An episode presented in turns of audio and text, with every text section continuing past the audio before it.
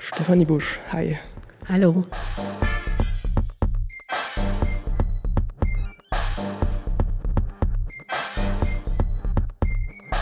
Stefanie Busch ist bildende Künstlerin und politische Aktivistin in Dresden. Zur Netzwerktagung Geschlechterdemokratie hat sie einen Workshop gehalten, der sich mit dem Zeichnen und Umsetzen von Kreativität im Kontext der ehrenamtlichen Arbeit mit Frauen mit Fluchterfahrung beschäftigt. Am Anfang stand die Vermittlung von Sprachkenntnissen bei gleichzeitiger Anwesenheit der Kinder. Dann kamen alltagspraktische Probleme hinzu, wie Formulare und Papiersachen, niedrigschwellige Lebensberatung und Rückbildung. Als auch diese Dinge bewältigt und erledigt waren, waren die Köpfe der Frauen frei für das Zeichnen, für das Selbstbild, für das eigene Körperbild, für sich selbst. Und in der Zwischenzeit war das Vertrauen untereinander so gewachsen, dass sich an dieser Auseinandersetzung tiefe Gespräche ergeben haben. Wir bauen eine neue Stadt. Wir bauen eine neue Stadt.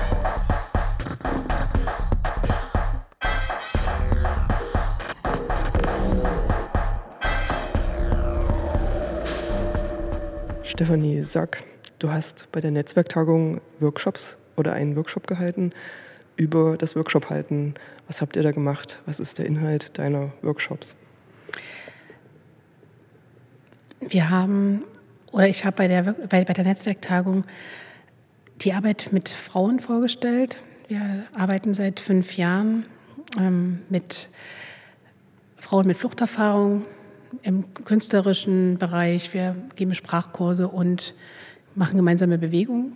Wir sind inzwischen ein Team aus einer Zirkuspädagogin Jael Dorison, einer Töpferin Elena Galindo und ich, bildende Künstlerin.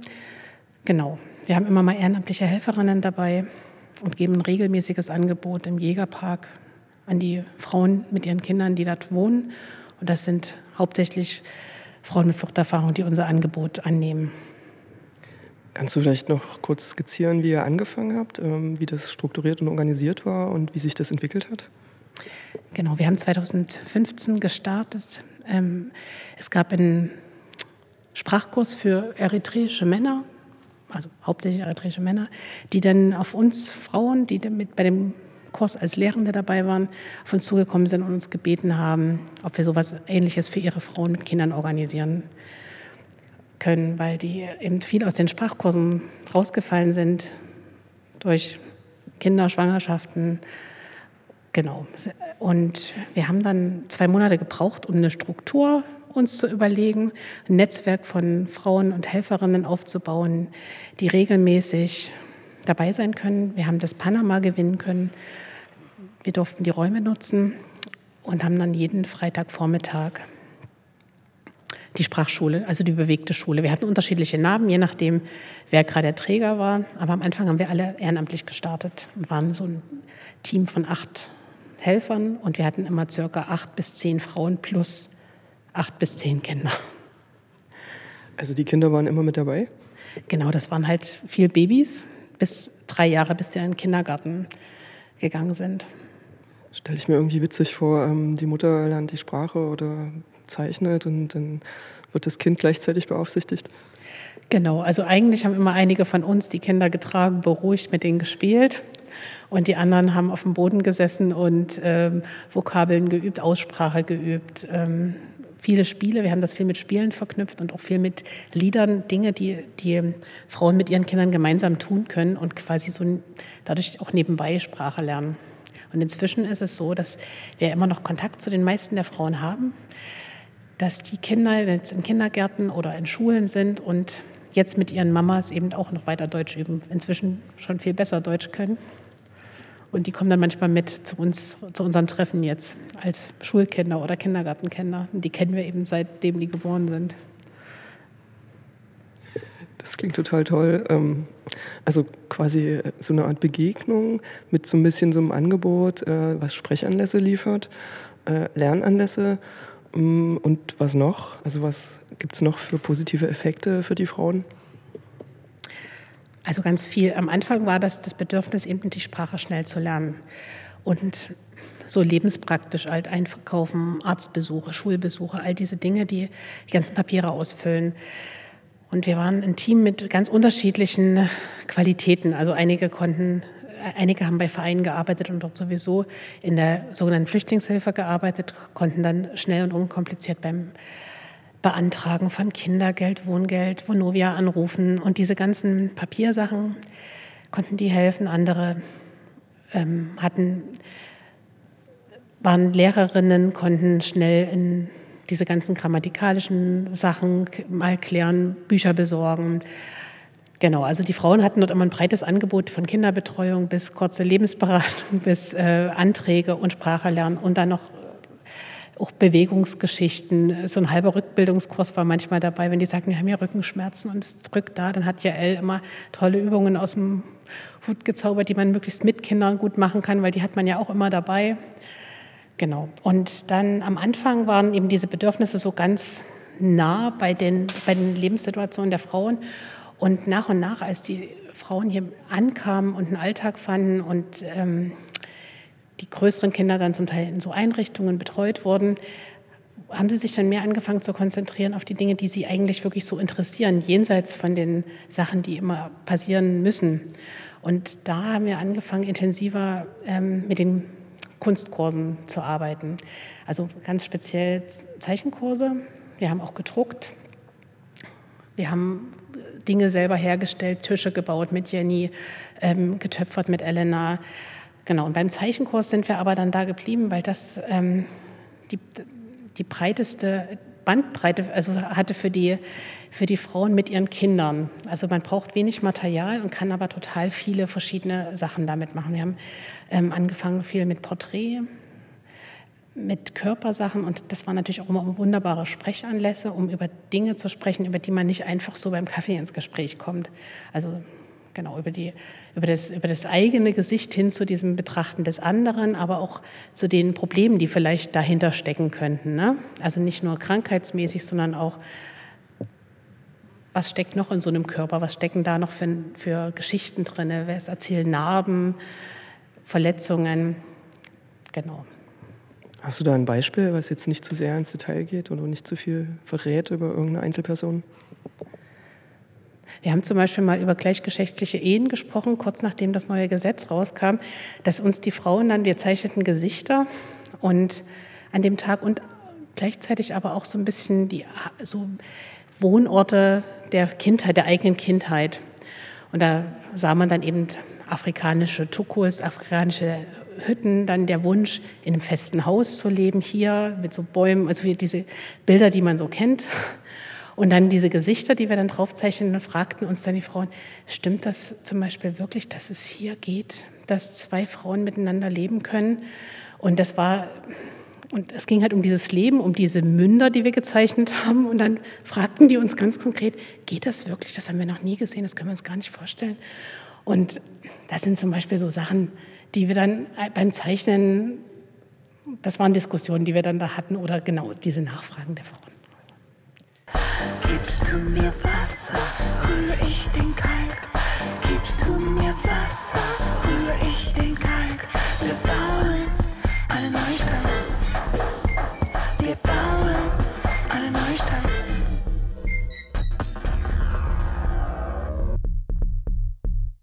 Stefanie, in was für einem Rahmen habt ihr solche Gespräche geführt? Also das war, das fing an nach einer Zeit, wo wir uns schon kannten. Während wir zum Beispiel gezeichnet haben, wurde eh immer dazwischen gesprochen, wurden Fragen zur Technik oder zum, wie komme ich jetzt hier weiter, gestellt. Und in diesen, in diesen Gesprächen kamen dann immer mal diese sehr intimeren Momente, wo diese Fragen aufkamen. Und das ging aber erst nach einem halben Jahr vielleicht los, als man sich wirklich kannte, als wir uns regelmäßig gesehen haben, als wir wussten, wir können uns einander vertrauen, wir sehen uns auch wieder. Ähm, und diese Informationen bleiben auch in unserem Raum. So wie das immer ist, vielleicht mit Freundinnen oder netten Kolleginnen, dass, die, dass, ein, dass es einen geschützten Raum gibt, in dem man sprechen kann und alle Fragen mal los wird. Und ich glaube, Homosexualität ist ein großes Thema, weil, weil das nicht nur in Afrika, auch hier immer noch auch ähm, mit Diskriminierung zu tun hat. Und das war, ist halt eins der Themen, die viele Fragen aufgeworfen haben und immer mal wieder ähm, auf den Tisch kam. Und ich glaube, dass es auch wirklich für einige Frauen persönlich sehr interessant war, da, dazu jemanden zu haben, den sie fragen können. Genau. Du sprichst da auch ein ganz wesentliches Merkmal eurer Workshop-Serie an, könnte man das so nennen, Workshop-Serie, ähm, dass ihr eine unglaubliche Kontinuität hergestellt habt über mehrere Jahre hinweg und das als freiberufliche Leute, die quasi immer von ähm, random Förderanträgen das finanziert haben oder eben auch gar nicht finanziert haben. Erzähl mal, wie ihr das gemacht habt. Wie habt ihr das ähm, gestaltet und überbrückt? Genau, also angefangen hat als komplett ehrenamtliches Projekt. Da waren viele Helfer dabei, Helferinnen, also nur Frauen haben mitgeholfen, weil das war ein Angebot für Frauen und das sollte auch ganz klar ein geschützter Raum sein, die das äh, neben ihren Festanstellungen immer an ihrem freien Tag ähm, geleistet haben. Und nach vielleicht einem halben, dreiviertel Jahr haben wir ähm, einen ersten Träger für das Projekt gehabt. Das war dann das, ähm, das sowieso. Der Abenteuerspielplatz Panama in der Neustadt, die haben uns als erstes den Raum zur Verfügung gestellt und die Infrastruktur.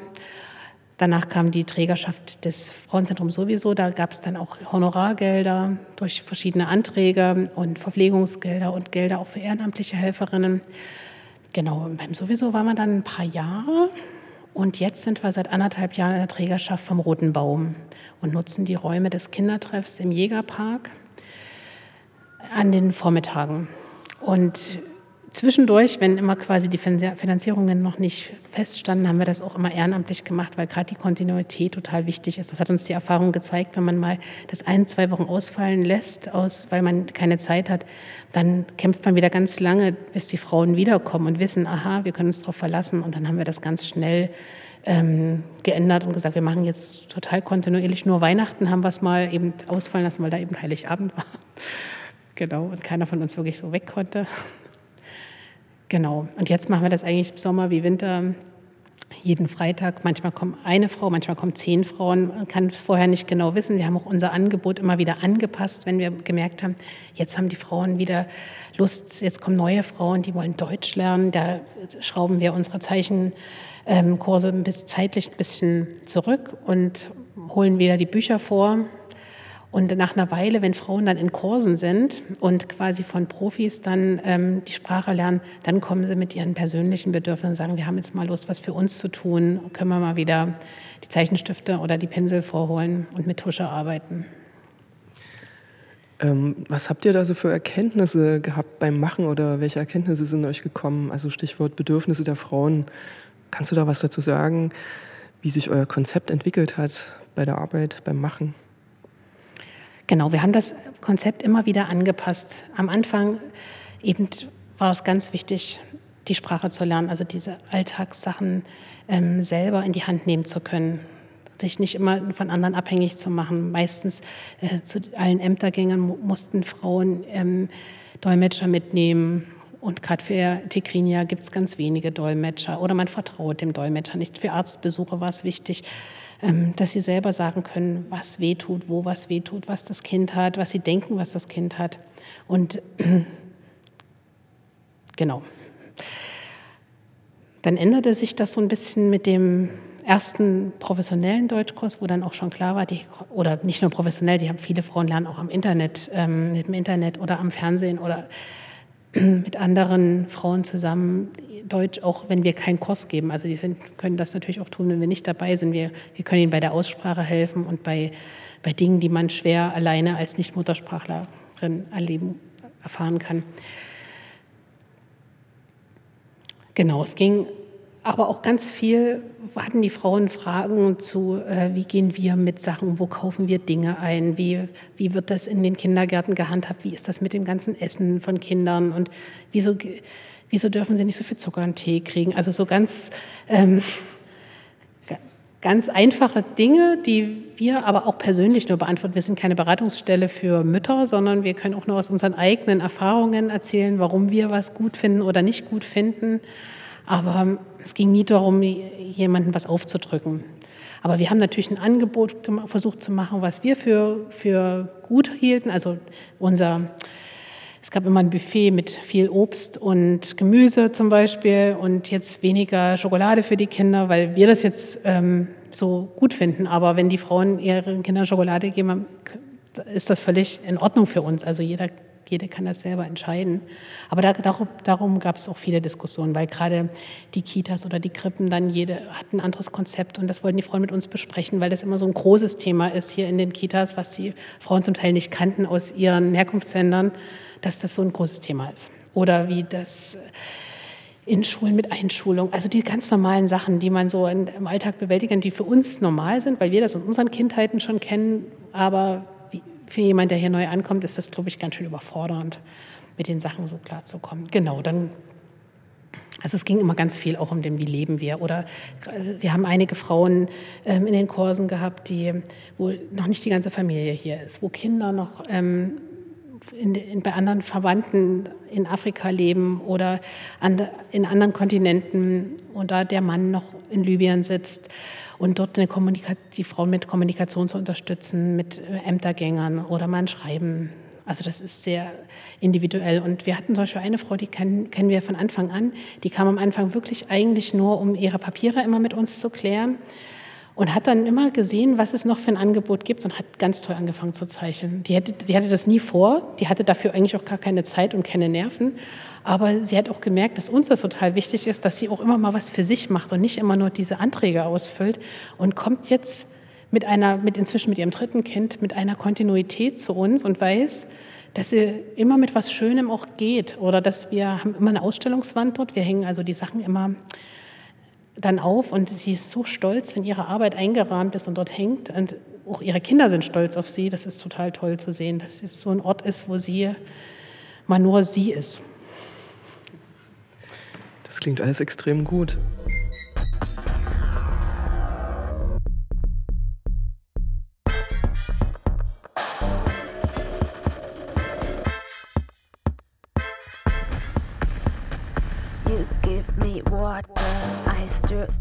Motor. Was passiert dann mit den Arbeiten? Also ich frage auch ein bisschen so aus so einer künstlerischen Perspektive. Ihr produziert ja da auch sozusagen Kunst. Ähm, Gibt es dafür eine Öffentlichkeit? Also gelangt das in irgendeine Öffentlichkeit oder bleibt das auch in dem geschützten Raum? Also wir hatten bereits zwei Ausstellungen, ähm, wo die Frauen selber die Arbeit mit ausgesucht haben. Also und das eine war im Ausländerrat, eine Ausstellung vor zwei Jahren. Da hatten wir die großen Räume im Erdgeschoss, die sind ganz toll komplett, wo die, Frau, also wo die Frauen auch für das Programm gesorgt haben. Es gab, was weiß ich, Essen, Musik. Ähm, es gab für die Kinder was. JL hatte tolle Sachen organisiert, dass es auch für die Kinder ein toller Nachmittag ist. Genau. Dann hatten wir in den Räumen des Sowiesos ähm, Ausstell eine Ausstellung und das war ganz besonders beeindruckend. Da war, ähm, das war der Kurzfilmtag, der immer am 21. Dezember ist. Da wurden Frauenfilme gezeigt, Frauen über und von Filme über Frauen und von Frauen in ganz prekären Situationen. Da waren ganz besonders tolle und sehr ähm, berührende Arbeiten von Mehrhavid zu sehen und von Asmeret, die ihre, die ihre Geschichte der Flucht erzählt haben. Und die waren auch ganz, ganz doll stolz, dass diese Sachen ähm, in der Öffentlichkeit gezeigt wurden war auch selber bei der Ausstellungseröffnung dabei und das war für die ein wirklich ganz besonderer Moment. Aber nicht alle wollen ihre Arbeiten zeigen, nicht alle wollen, dass die auch aufgehangen werden.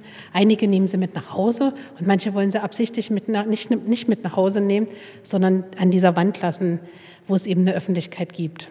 Und dann haben wir so eine schwarze, schöne Kiste. Da sind alle Arbeiten drin, die, wir, die entstanden sind. Und die können auch die Frauen jederzeit anschauen und ihre Sachen mitnehmen, wenn sie die möchten.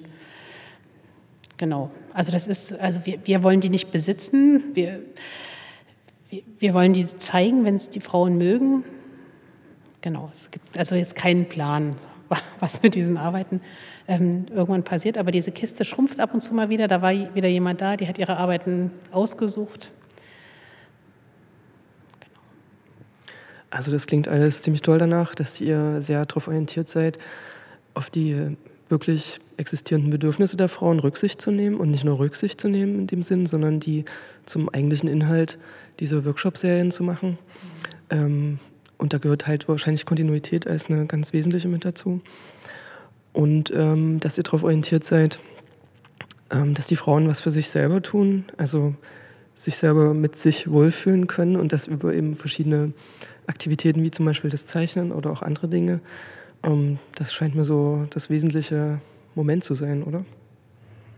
Genau, da gebe ich dir recht. Eine Sache würde ich gerne noch sagen, was ich immer ganz besonders finde bei den, bei den Situationen, in denen wir zeichnen, dass da Situationen entstehen, die ganz viel über unser Verhältnis in dieser Gesellschaft erzählen. Zum Beispiel, wenn wir haben jetzt bei, dem, bei der Netzwerktagung, habe ich eine Übung gemacht mit den Teilnehmenden, dass wir einfach einen Blumenstrauß gezeichnet haben, was ziemlich banal ist, aber was toll war, wir hatten einen großen runden Tisch und in der Mitte stand dieser, dieser Strauß. Und es waren vielleicht zehn, zwölf Teilnehmende bei dem Kurs und wir saßen quasi alle nebeneinander und haben dieselbe Sache gezeichnet.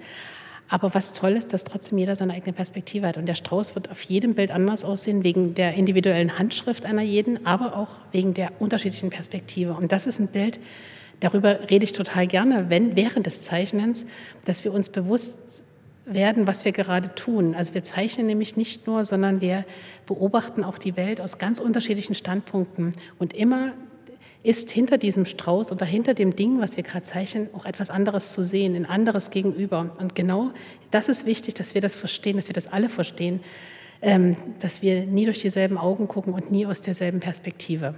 Das ist ein ganz wichtiges Bild, was ich versuche immer zu vermitteln beim Zeichnen.